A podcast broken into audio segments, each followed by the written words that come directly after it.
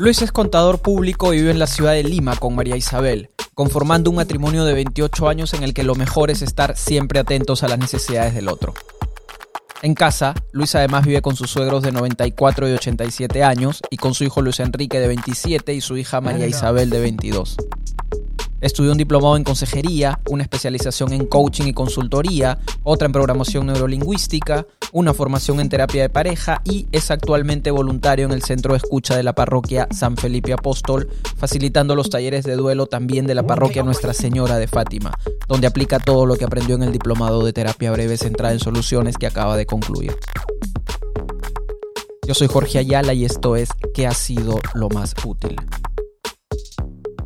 Lo más útil, Jorge, de lo que he aprendido es que este enfoque brinde esperanza a la persona que viene a, buscar ayuda, ¿no? Eh, por lo general uno siempre viene eh, buscando contar sus problemas, pero acaba encontrando esperanza en el en este enfoque. Eso es lo que considero que ha sido más útil. ¿Y qué efecto ha tenido eso en ti, Luis? Porque, vamos, tú eres una persona que proviene de la de la contabilidad, ¿verdad? Así es. Y actualmente, y, y en, en, qué, digamos, en qué contextos es el contexto en el que trabajas y has logrado poder generar esta esperanza en las personas? Eh, bueno, en el trabajo eh, sí, porque tengo la posibilidad de interactuar con mucho personal y siempre hemos eh, buscado ir más allá de lo técnico, ¿no? Interesarme más en lo humano pero también eh, en mi ámbito fuera de lo laboral me dedico a trabajar eh, haciendo acompañamiento a, como un voluntariado en, otros lugares, eh, en centros de escucha o en la misma parroquia donde trabajo, ¿no? Ajá. Entonces, ahí también empecé a ejercer lo que aprendí en la Universidad Ruiz de Montoya, consejería, y empecé a ejercerlo. Y desde que conocí esto del enfoque, empecé a cambiar la dinámica y, veía que estaba más trabajando dándole fuerza y esperanza a las personas. Ajá. ¿Y eso qué efecto ha tenido en ti, Luis? Mm, me ha permitido reafirmar ese trabajo, ¿no? Antes sí, cuando trabajaba con, lo que aprendí en... Eh, sentía que la persona le ayudaba porque lo que uno busca es ser escuchado, ¿no? Y lo que yo vi más en la es escuchar, escuchar, escuchar. Eh, pero me, siempre seguía enfocado en el problema, como tú mismo has dicho, no soy psicólogo. Y yo, yo siempre estaba preocupado en qué iba, cómo podía ayudar a las personas si no era psicólogo, si no tenía las capacidades que se estudia en la universidad por cinco años para poder eh, ayudarlos, ¿no? Ajá. Pero, y eso me preocupaba bastante, ¿no? Eh, yo solamente hacía escuchar, escuchar, devolvía, y, pero siempre enfocado en el problema. Ella venía a preguntarme el problema, me contaban toda su, su pena y, solamente trabajaba con eso. Yo siempre me quedaba preocupado en eso. ¿Qué más le podía dar, no? Ajá. Como ayuda. Y, y más, como sabes, yo trabajo, trabajo acompañando a personas también en procesos de duelo. Sí. Y ahí me estaba complicado eh, dar esperanza, ¿no? Eh, también ahí y ese era bien complicado en esa parte, ¿no? Luis, ¿y cómo respondes ahora a la pregunta? Porque dices que antes te preguntabas, ¿será que necesito ser psicólogo? Entonces, ¿qué respuesta tienes ahora a esa pregunta? Eh, a raíz de todo lo que hemos conversado en el diplomado, eh, creo que no necesito ser psicólogo, sino necesito ser más humano y más, más tener el oído abierto para, poder eh, encontrar el recurso de las personas, ¿no? Ajá. Eh, la última vez estuve conversando con una chica que, venía de decir que tenía problemas con su mamá porque era muy, eh, era muy respondona. Ya. y, acabamos teniendo una conversación sobre su, sus planes, sus proyectos sobre cómo ser una mejor pastelera. pastelera en cuanto a hacer pasteles, ¿no? Entonces, eh, me, permite escuchar el detalle ahora y, ver qué es lo que las personas tienen como esperanza, ¿no? Eso es lo que, lo que creo que he encontrado ahí. O sea, en esa ocasión la conversación pudo empezar hablando de, o sea, pudieron reconocer que la chica tenía una dificultad con la mamá, pero finalmente terminaron conversando acerca de cómo ella podía ser mejor en algo que ella estaba haciendo. En este caso, la panadería. La pastelería, perdón. ¿Sí? La pastelería, la pastelería. Ajá. Así es. Ajá. Y, eso es eh, un cambio, un cambio de enfoque, ¿no? A lo que yo hacía antes, ¿no? Eh, y, igual como problemas con la mamá, ay, acá debe haber algo más, uno siempre pensaba, ¿no? Pero ya, ya me dejé de preocupar eh, en buscar el algo más y solamente en ver lo que me conversa, ¿no? Con todo lo que eh, hemos aprendido y de, decir, cuando tú dices que uno no es el experto, sino entra como inexperto, pues yo soy más inexperto que hay, ¿no? Yo no soy, como dices, yo no tengo toda la teoría psicológica. Entonces dije, yo, yo soy el más inexperto que hay en, en esto. Entonces, eh, simplemente es conversar y, dar esperanza, ¿no? Ajá. Ese es el, lo, rico y lo, lo que me ha dado más ánimo para seguir haciendo lo que hago, ¿no? Como yo muchas veces lo que yo hago no es pagado, por lo la mayoría de veces es un voluntariado. Recién, en algunos casos he tenido algunas consultas con pago, eh, pero la mayoría es voluntariado. Entonces, eh, eh, me, ha, me, ha, resultado muy, muy, muy interesante esto. Ok. Cuando hablas, has dicho que hay dos cosas que, que, has descubierto que se necesitan, humanidad y tener un par de buenos oídos. Cuando hablas de humanidad, ¿qué, ¿qué, engloba eso? ¿Qué hay dentro de eso que ahora mismo defines como humanidad? Humanidad, mi capacidad de estar atento al otro, al servicio al otro, yo, eh, por mi religión, mi religión, me, yo soy católico practicante, es una religión que está basada en el servicio, aunque muchos lo ven más en un ritual, pero yo lo veo más en el servicio y el, y el servicio a la otra persona, al, al, ser humano que estáis buscando ayuda, buscando a, buscando a es, esa esperanza que es se supone que era mi, fe, ¿no? Una esperanza de una vida más allá, una vida de felicidad. Eh, y, yo lo, yo lo veo aquí, ¿no? Eso es ser humano, o sea, preocuparme por el otro. Si me pongo en el ámbito de fe, sin entrar mucho en religión, eh, me pone como ejemplo a Jesús y sin salir de todo lo, saliendo de todo lo religioso, me quedo solamente en humano. La mayoría de sus milagros eran de servicio a la, a la otra persona, estaba escuchando a la otra persona, viendo qué es lo que necesitaba para salir adelante, ¿no? Y eso eh, lo hacía muy humano. Y, lo, hacía tener esperanza, ¿no? Le, devolvía la dignidad como ser humano, en una época donde, donde la mayoría era menospreciado por enfermedad, por sexo, por religión, y, le devolvía la dignidad como ser humano, ¿no?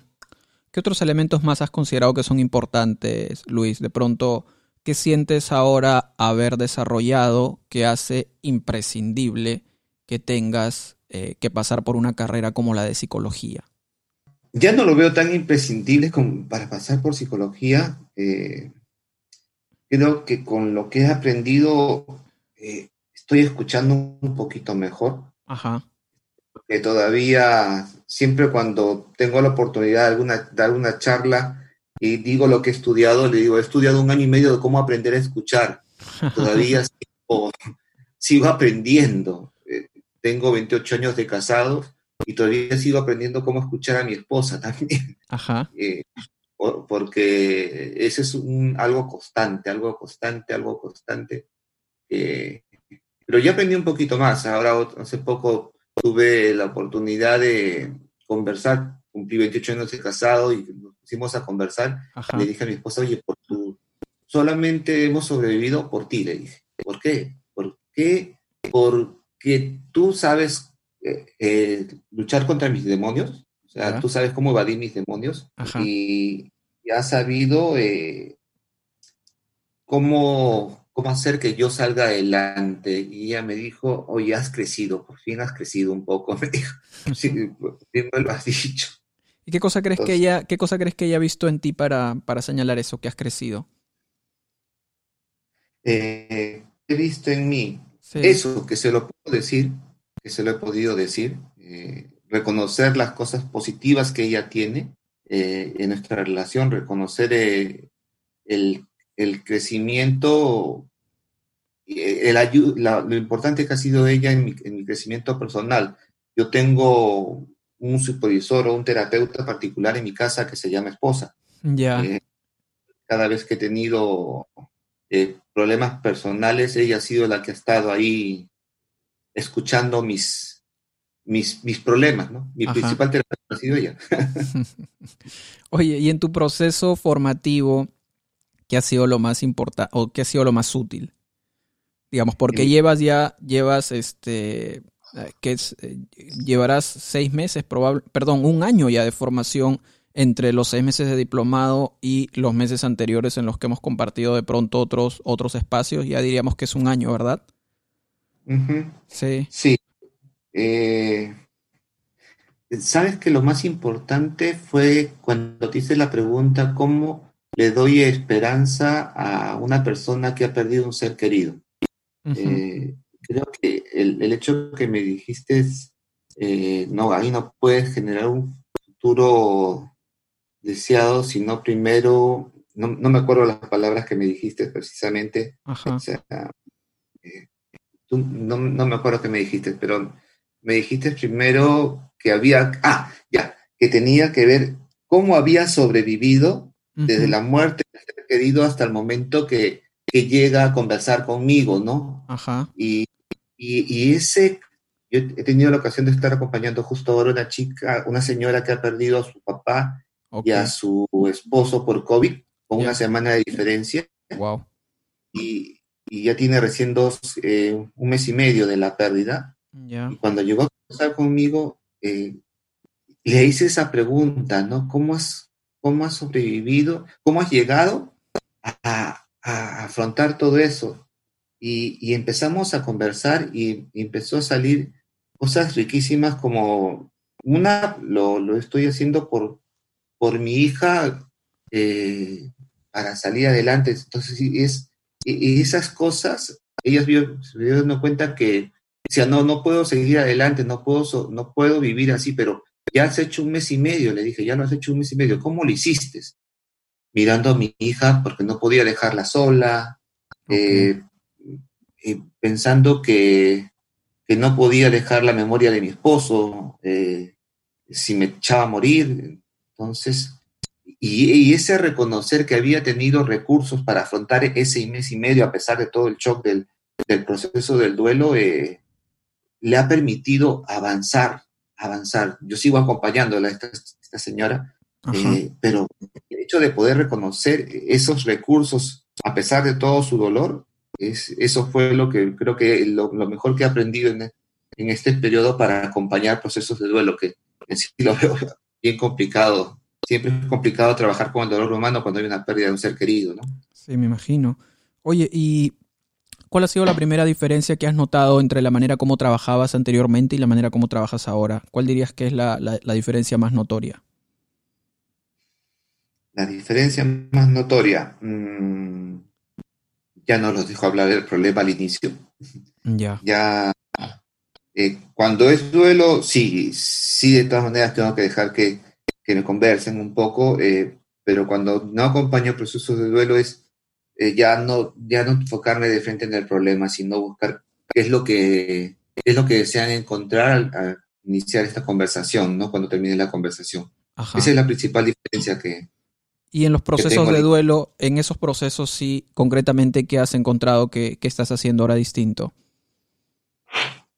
El buscar el recurso eh, eh, que le ha permitido avanzar hasta el momento que nos encontramos, ¿no? Ajá. Y, eh, inclusive con esta señora eh, dijo que llevó unos talleres de crecimiento y desarrollo personal y con, justo con su esposo me decía, eh, cuando empecé a explorar, y esto te sirvió, sí, porque mi esposo era muy celoso conmigo y eso nos ayudó a cambiar nuestra relación. Ay, ¿qué puedes usar de, ese, de esos talleres para, para este momento que te toca?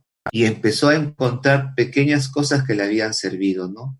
Eso fue lo, el cambio para, para mí, ¿no? En, en, en, los procesos de duelo, aunque lo que más importante a veces en un proceso de duelo es estar ahí para escucharlo, para contenerlo, pero de todas maneras hacerle ver ese recurso ha sido muy importante. Sí, ¿y qué, cómo recibió la gente esto de pronto? Para la gente debe ser algo extraño que en una primera conversación, en lugar de directamente estar interesado en qué fue lo que pasó, cómo pasó y, etcétera, estés más bien interesado en cómo lo viene afrontando, cómo está sobreviviendo a esta pérdida. ¿Qué, has notado en la gente? ¿Qué efecto ha tenido, qué efecto ha tenido esto? Mm.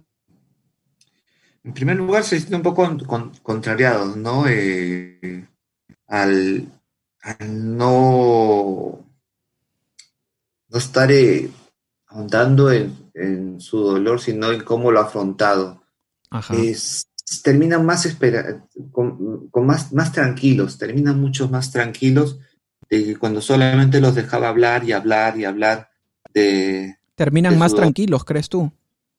Sí, terminan ah. más tranquilos, más tranquilos de lo que ya terminaban. ¿no? Ah, yo siempre he terminado procesos de duelo y sí, después de conversar contigo, conversar no, a veces dejarlos hablar 40 minutos, igual iban desfogados eh, de poder haber expresado su dolor con alguien que no lo juzgaba y no les decía deja de llorar. Aparte de eso, ahora les estoy diciendo cómo lo hiciste para, para llegar a este momento. Entonces, aparte de eso, se van diciendo, oh, he avanzado un medio pasito, aunque sea con, esto, y recién se dan cuenta de ello, ¿no? ¿Qué, hace que valga la pena que lo hagas de esa manera y no como lo hacías antes? ¿Qué hace? Sí, ¿qué hace hoy que valga la pena hacerlo como lo estás haciendo en lugar de continuar haciéndolo de la misma forma que lo hacías antes? Primero, para mí, me hace salir más gratificado, mucho más gratificado del, del acompañamiento, eh, porque lo, veo que por lo menos ha tenido, ha ganado un recurso más. Eso yo, con eso salgo mucho más contento. Eh, y menos llevándome parte de su dolor, ¿no? Porque ya, lo escuché, pero también le di esperanza. Eh, y eso para mí, y para ellos, eh, es como vuelvo a repetirte, que reconozcan que ya, ya están haciendo algo en su proceso de duelo, aunque no lo crean, ¿no? Aunque no lo aunque piensan que siguen estancados, aunque piensan que, que nada va a ser igual, pero ya han hecho algo. Y, eso, e, esa pregunta que aprendí contigo es, es fantástica porque ya ven que están haciendo algo. Ajá. Ajá. ¿Y eso notas que marca la diferencia? Sí, sí, eso marca mucho la diferencia. Más ahora en estos tiempos de pandemia que ya no hemos podido hacer talleres grupales, ahora el acompañamiento es más individual y bueno, vía Zoom o telefónico la mayoría de veces eh, eh, me ha permitido hacer acompañamiento individual, eh, porque antes simplemente era el acompañamiento individual para la entrevista y luego el taller donde conseguimos un esquema. Pero ahora, en este tipo de pandemia, con todo lo aprendido, pues estoy entrevistando, haciendo seguimientos personales. Entonces ahí es donde estoy aplicando más esa pregunta. Ok. ¿Cómo la has afrontado? ¿Y también has tenido oportunidad de hacer trabajo grupal o solamente en esta época estás haciendo trabajo individual? Hice trabajo grupal para cerrar un taller. Estaba, nuestros talleres son de ocho sesiones y justo el último miércoles eh, cerraron los, cerraron todo. Ya. Y tuve con una sesión eh, vía Zoom. Eh, y, igual, pues, que hice la pregunta, ¿qué ha sido lo más útil en estos desde el día desde el 15 de marzo que nos vimos por última vez hasta este momento, cómo has avanzado, cómo has mejorado en tu proceso de duelo. Lo, utilicé en el proceso grupal que teníamos y empezaron a conversar los participantes indicando que habían crecido porque se habían sentido acompañados, porque habían logrado encontrar en, en, el grupo eh, ese apoyo que no habían encontrado en, en, sus familias, empezaron a expresar todo eso, ¿no? ¿Qué ha sido lo más útil? Hice la misma pregunta que tú me estás haciendo, ¿qué ha sido lo más útil en este taller? Y, empezaron a soltar, sentirse acompañados, sentirse comprendidos, sentir que había personas a su lado que también habían tenido una pérdida, pero que lo estaban afrontando de diversas maneras. En un taller tú llegas a encontrar, Jorge, personas eh, que se identifican con otras, y logran con eso avanzar en su pena. Recuerdo un caso muy interesante de, sin decir los nombres, era una chica de 20 años que había perdido a su papá cuando tenía 5, 5 años y venía a hacer su taller de duelo. Pero ella, cuando yo la senté en el taller, pues, a lo mejor no le va a servir porque después de cerca de 15 años del, taller, y ella venía porque su mamá ya había hecho el taller y le había gustado mucho, le había visto cómo había cambiado su mamá. Ah, llega luego de que la mamá participara en el taller. Participó en un taller y ah, ella, al, ver a su mamá cómo había cambiado, eh, se acercó al taller y bueno, yo le entrevisté y la acepté. Y en el taller también había justo una viuda con una hija de cinco años que había perdido a su esposo recientemente. Y, en ese conversar en el taller mismo, ella dijo, yo me he sentido identificada con la señora que ha perdido a su, a su esposo hace poco porque yo estoy viendo todo lo que ella ha tenido que hacer y que de seguro mi madre hizo eh, cuando yo tenía cinco años. Entonces, en, el taller tú encuentras a personas que están pasando una, pena y puedes identificarte en ella y, con eso te ayuda a crecer en el proceso. Y, el, en el momento del, del, cierre del taller que lo hice hace un mes vía Zoom, eh, empezaron a expresar eso, ¿no? A mí me sirvió, me ha sido más útil este momento del taller, me ha sido más útil eh, esta palabra que nos dijiste, o sea, e, eso le he podido aplicar en el taller grupal, aunque no puedo a veces salirme del esquema, esta vez sí me salí, porque tenemos una, unas pautas que tenemos que seguir. Eh, uno, por, eh, por seguridad para nosotros mismos, porque también en el taller se movilizan muchas emociones. Me imagino. Porque cada uno ha tenido una historia de pérdida y a veces al escuchar la historia de la otra persona me transfiere todo su dolor y si yo no sigo un esquema me puedo dejar llevar y, me, me salgo por otro lado, ¿no?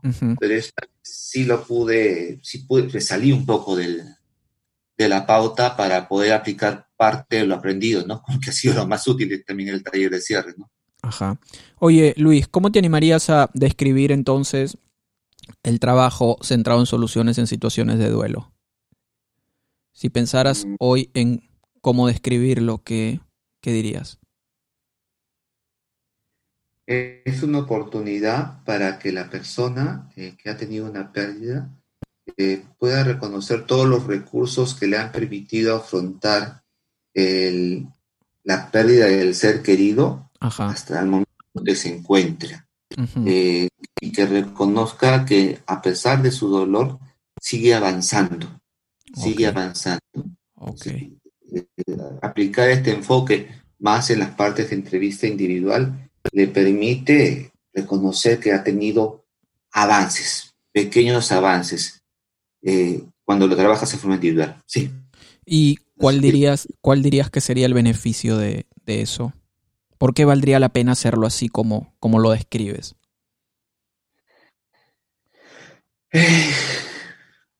Una persona en duelo piensa que el mundo se le ha acabado, que todo ha terminado, que no hay más luz en su camino y trabajarlo así, vuelvo a repetir, le da esperanza de da esperanza de que está avanzando. Ok. Me quedo eso. Y en tu experiencia, ¿cuántas sesiones ha tomado un proceso que, recuerdes ahora haber acompañado de principio a fin? Mira, yo no sé si soy bueno o soy malo, Jorge, en esto, eh, pero no me, no me duran a veces más de dos o tres sesiones en lo que acompaño, a veces me pongo a pensar, o la malogré, ya no quiere volver a, verme, o, le, o lo ayudé tanto que no necesito más. ¿Qué evidencia tienes de lo segundo? ¿Qué evidencia tienes de que ayudaste lo necesario, lo suficiente y que la persona desde ahí puede continuar sin tu compañía? ¿Qué evidencia tienes de eso? Mm, eh, a veces me dice, bueno, claro, tienes razón, ¿no? Me dice, tienes razón. Y el rostro que le cambia. Ajá. El rostro que le cambia la fisonomía que cuando entró que cuando salió, ¿no? Lógicamente que uno quisiera a veces continuar, pero como tú dices, ellos son los expertos, ellos saben si... Y, como te dije, no les cuesta nada, o sea, no es que les esté cobrando una millonada por la sesión, sino que no les cuesta nada, o sea, podrían seguir viniendo tranquilamente, pero me parece que es suficiente ya, ya creen que no necesitan más y se van, pero el rostro les cambia, el rostro les cambia, eso sí, el rostro les cambia. ¿Tienes alguna, has desarrollado alguna manera de tener de pronto una certeza de, de, de cuándo ya la gente se va porque la terapia ha sido útil y que ya no necesitan más? ¿Has desarrollado alguna manera de, de, asegurarte de saber eso? Mm, tal vez en el feedback a veces cuando le, pregunto eh, eh, en algunos, sin decir la pregunta de qué le ha sido útil o eh, qué has aprendido, yo antes hacía así el, el feedback y, y, lograba lograba de parte de ellos el por lo menos en mi, en mi forma de pensar que habían aprendido algo, ¿no? Que habían, eh, habían visto un, de la manera que yo les devolví las cartas que ellos me entregaron, porque lo que siempre yo pensaba, tú me das las cartas que me estás trayendo y yo lo único que hago es ordenártelo en la mesa y lo ves de una manera diferente, ¿no? Ajá. Eh, aparentemente ahí es lo que veo. Yo le he reordenado las cartas y lo que ellos tenían hecho un desorden les ha permitido, lo, lo ven de una manera diferente, ¿no? Ajá. Por lo menos en eso, ¿no? Pienso. Ok, oye, y digo, te hago esta pregunta porque me interesa saber algo. Eh, ¿cómo, ¿Cómo acabas una sesión? ¿Es como que agendas ya la siguiente? ¿Le dices a la gente que si desea puede volver? ¿Cómo, cómo haces ese, cómo generas ese acuerdo? Eh, ahora les estoy preguntando si desean volver. Ahora, ahora recién. Ya, ya. Desean volver y cuándo volver.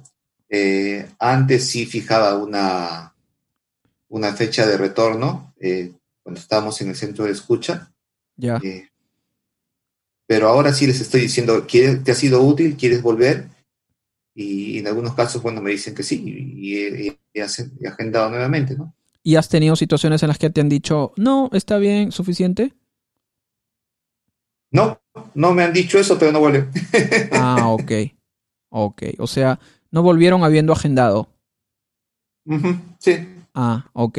Sí, porque te hago esta pregunta porque esto es una es un tema usual. Ahora yo últimamente he estado recibiendo bastantes, varios mensajes de, de, de, algunos estudiantes, algunas personas que toman los cursos, o sea, no personas del diplomado, sino personas que toman algún curso suelto y que directamente me, me, me escriben y me preguntan que, que se frustran muchas veces porque la gente no vuelve. Y, pero ellos no tienen de pronto la seguridad que tú puedes tener de, pensar y decir, bueno, no vuelven porque, porque quizás ya la ayuda que, necesitaban la tuvieron y desde ahí la gente puede caminar independientemente de, una terapia. Entonces pensaba en, lo importante que es la manera como uno cierra cada sesión, o sea, es decir, la manera como uno genera un acuerdo de, de continuidad, ¿no? Acuerdo de, de continuidad de, oye, este, si necesitas volver, ya sabes dónde encontrarme. O directamente preguntar, ¿necesitas volver? ¿Quieres? ¿No? Creo que en esa, en la, creo que en la manera como terminamos la conversación, la manera como se, se, se termina generando el acuerdo, creo que uno con eso podría tener más seguridad y probablemente los usuarios y las usuarias podrían tener más seguridad de, la decisión que toman, ¿no? De saber que si regresan está bien y si no regresan igualmente está muy bien. Sí, sí, e, e, eso por eso me parece genial y por eso yo ya estoy preguntando, ¿quieres volver? Eh, eso es lo que se ha sido útil, quiero volver. Eh, por eso lo, estoy utilizando, lo estoy empezando a utilizar más eso. Ajá, sí. Sí, yo creo que es algo necesario, sobre todo cuando, si es que hay alguien que nos está escuchando y tiene de pronto esa, tiene ese dilema de por qué no vuelven, no sé si no vuelven porque les fue bien o no vuelven porque no les fue bien. Creo que la manera como uno cierra la sesión y genera ese acuerdo es, es, es un punto de referencia muy, muy, muy importante.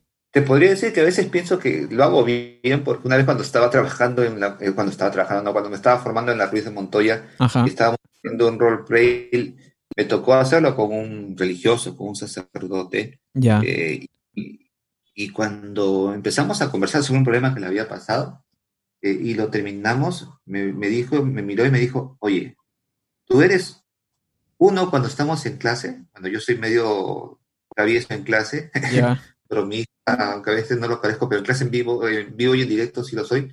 Eh, y cuando estás acompañándote con te transformas, me dice. te transformas y, no sé qué... ¿En qué te transformas? ¿Te han dicho que en qué te transformas? Eh, bueno, eh, me, me dijo eh, que sintió que le había, le había dado la respuesta a lo que él estaba buscando en ese momento. ¿En qué me transformo? No sé. No, sé en qué me transformaré. Debería filmarme, ¿no? Porque hasta ahora no me filmo ni me grabo nunca en ninguna sesión. puede ser, un buen, puede ser un buen ejercicio. Ok, Luis, hacemos una pausa y volvemos. Quiero contarte que inició un nuevo proyecto. Se trata de una comunidad de terapeutas breves centrados en soluciones que se llama INSU y tiene algunas ventajas que podrían interesarte. Mensualmente entrego dos nuevos cursos en línea. Hasta el momento tenemos ya cuatro a disposición. Tenemos dos supervisiones al mes, una sesión de microanálisis de las oportunidades, reuniones virtuales cada semana y una plataforma de comunicación realmente moderna que te permite estar en contacto con 80 profesionales que vienen trabajando como tú. Creerás que esto tiene un costo mayor por todo lo que ofrece, pero la verdad es que no.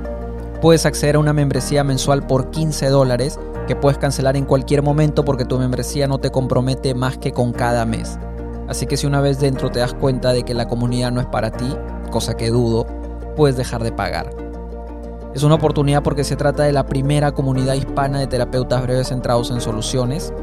Y además, esta semana, cualquier membresía incluye mi curso de introducción a la terapia breve centrada en soluciones que está valorado en 69 dólares, que ya hicieron cientos de personas y que es uno de los cursos mejor valorados dentro de mi plataforma.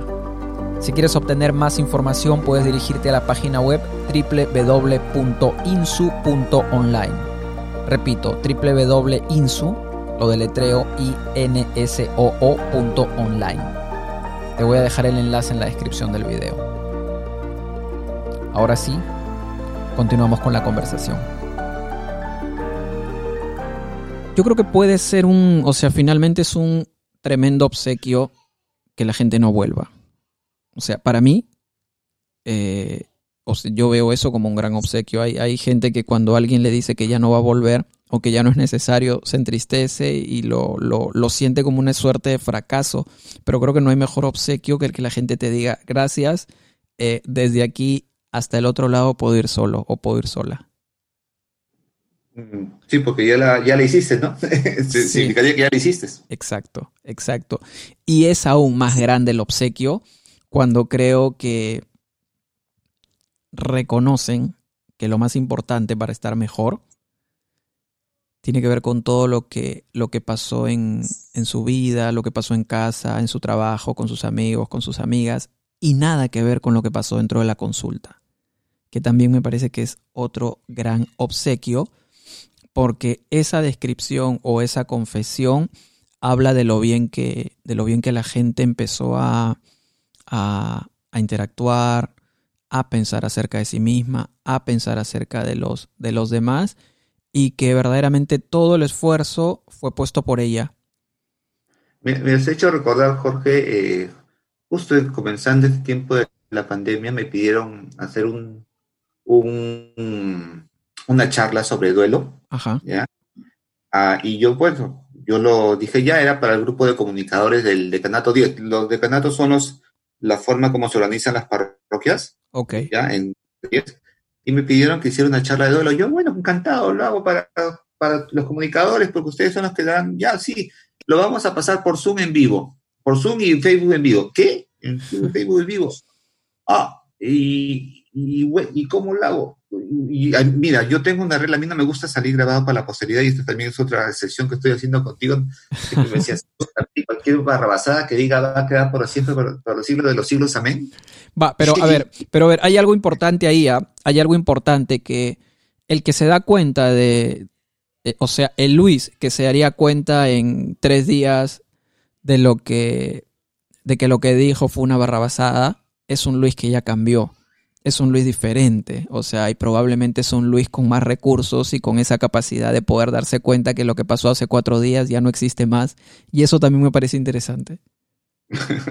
ya, pero Raúl, ya a raíz de eso, como digo, por, por Facebook y lo, eh, por Zoom y lo pasaron en Facebook en vivo, y mi acabó en Puno.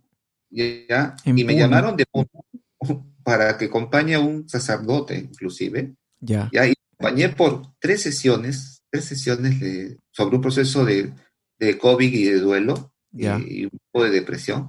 Y lo acompañé por tres sesiones. Ta, ta, ¿A qué te refieres con acompañar, Luis? O sea, ¿lo acompañaste a él que estaba, a él como usuario o lo acompañaste a él en un proyecto? No, como usuario, como ah. cliente. ah, ok, ok, ok. Ya, y lo acompañé eh, usándolo de, de presentar soluciones. Y venía la cuarta sesión, me dijo, ya, sí, agendamos. Y, y agendamos y por, por teléfono y no, no me llamó, no me dijo nada. Bueno, pues no me dijo nada. Habré dicho algo malo. A veces los religiosos sacerdotes son bien quisquillosos y es la primera vez que me toca acompañar a así, y que habré hecho algo malo, dice. Seguro algo de lo que he dicho le ha caído mal y no ha querido. Pasaron cuatro semanas y me manda un mensaje y me dice, disculpa que no te haya podido, había podido continuar, pero mi comunidad ha sido golpeada muy fuertemente y, tuve que meterme de lleno a trabajar, pero me siento mucho mejor y ha sido gracias a ti. Gracias a ti que hemos que he podido encontrar cosas que no había visto antes. Entonces ahí, ah, bueno, ahí, y, bueno, por lo menos sirvió algo lo de la, posteridad, lo del Facebook en la posteridad. ¿Y qué crees que sucedió en esa relación que le permitió a este religioso hacer esa confesión? Recordando ahora esa relación, recordando ahora ese trabajo, ¿qué dirías que fue, que pudo haber sido útil para que, para que este señor señale eso?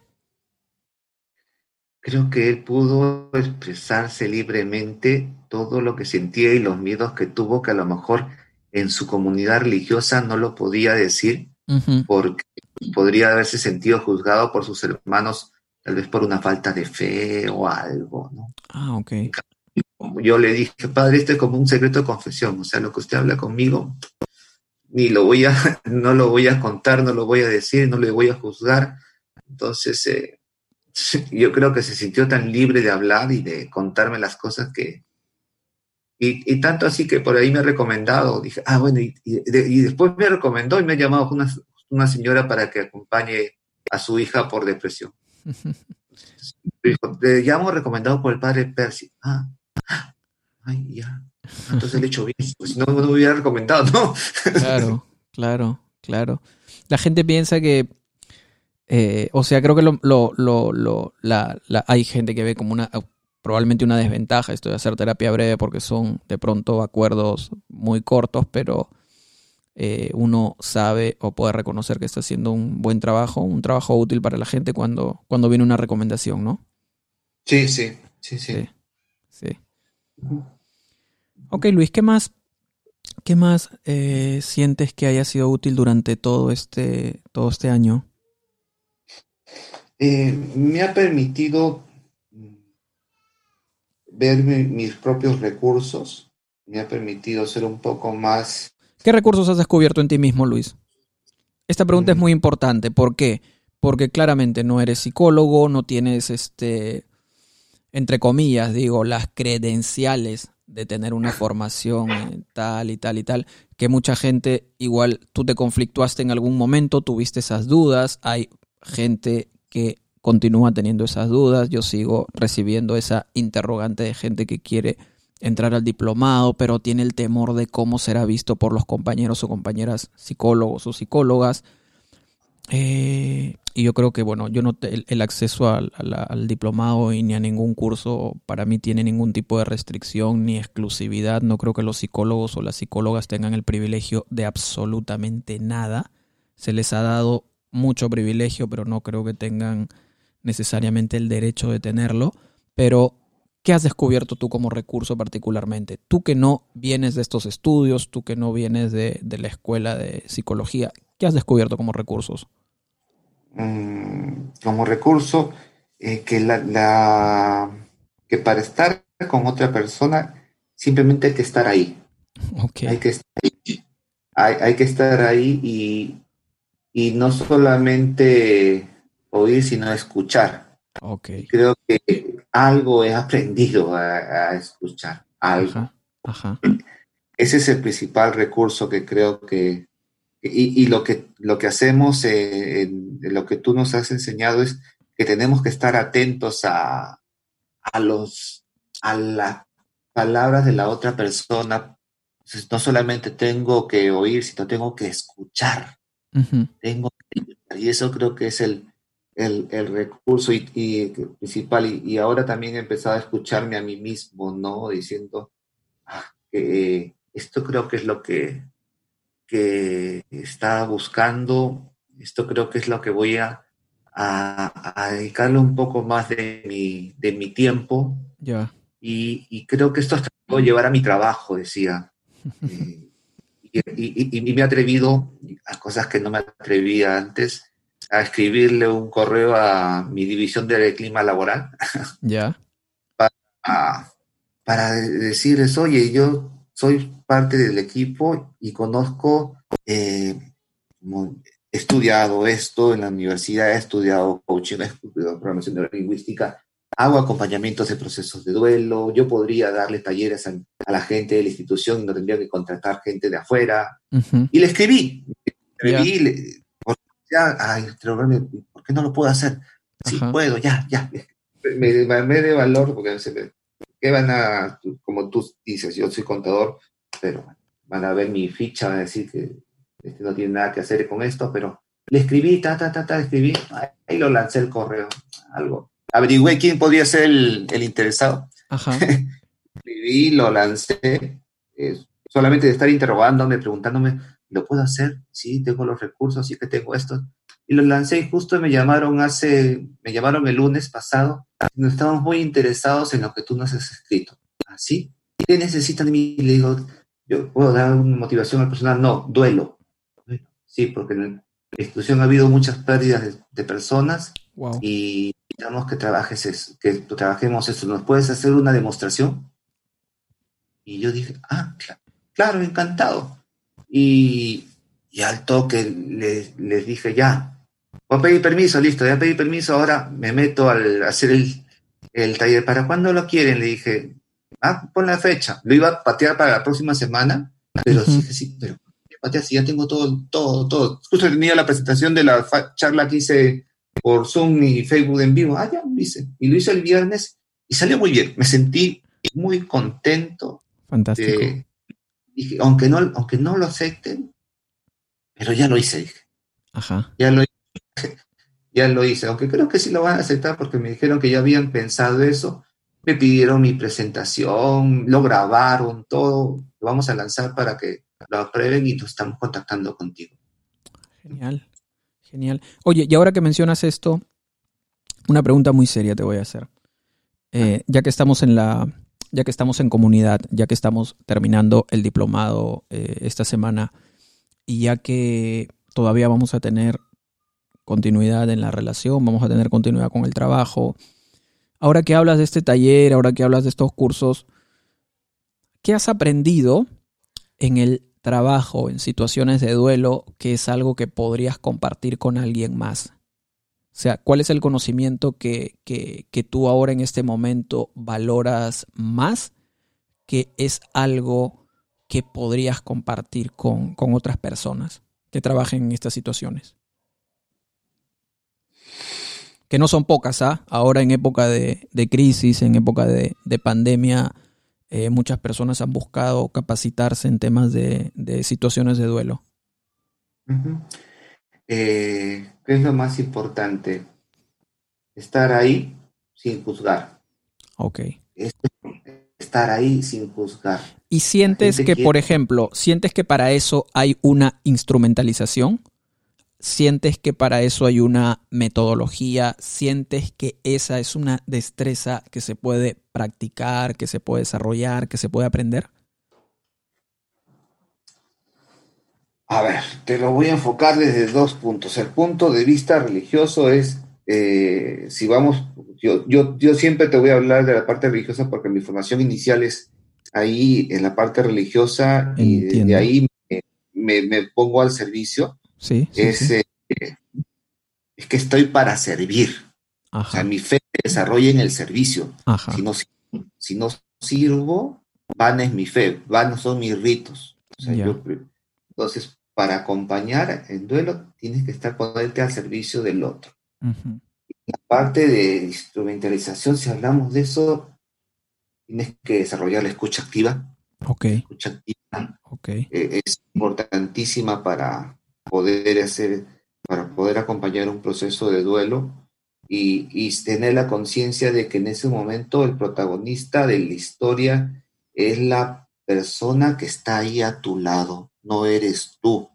Siempre pongo este ejemplo, como tú sabes, a mí me gusta el canto. Sí. Y he tenido la oportunidad de cantar con instrumentos en vivo al costado. Ajá. Y, cuando tú estás cantando con, con, con, el instrumentista al lado, el instrumentista te acompaña. Tú eres la, tú eres la estrella. Si tú por casualidad te demoras, el, el guitarrista se tiene que demorar para acomodarse a ti. Se acomoda, él se acomoda a ti, porque tú tienes el que debe, el que debe brillar, el que debe sobresalir. Igual, cuando estás acompañando el duelo, a veces al escuchar a la persona te da ganas de contarle también tu pena y tu dolor. No, ese es el momento, ese momento de la persona que está ahí, porque la que debe brillar o la que debe expresar todo es la persona que está ahí a tu lado, la que está en duelo. Esa es la, eh, lo, lo importante ahí. A Luis durante un tiempo le preocupaba mucho no ser psicólogo para ofrecer todo lo que hace, pero les aseguro que Luis está haciendo ahora mismo un trabajo tan valorable como el que podría estar haciendo alguien que hizo la carrera de psicología. Incluso llegó a sospechar que el trabajo de Luis no sería tan bueno si hubiese pasado por la facultad. Tiene una sensibilidad que le permite aproximarse a las personas que ayuda con genuino interés y bondad. Para Luis, vivir es servir, y nos ofrece quizás la mejor definición que podemos encontrar de lo que significa vocación de servicio. Para él, humanidad significa considerar al otro, estar al servicio de los demás, conociendo qué necesitan para salir adelante con dignidad. Hasta aquí la historia de Luis. Muchas gracias por escucharnos. Esto fue que ha sido lo más útil. Si te gustó la conversación, ayúdanos a compartir este podcast con alguien. Para conocer más de este proyecto nos puedes seguir en las redes sociales. Estamos en Instagram como arroba que ha sido lo más útil y también puedes visitar la página web www.terapiabrevecentradaensoluciones.com. Así de sencillo. Muchas gracias y hasta la próxima.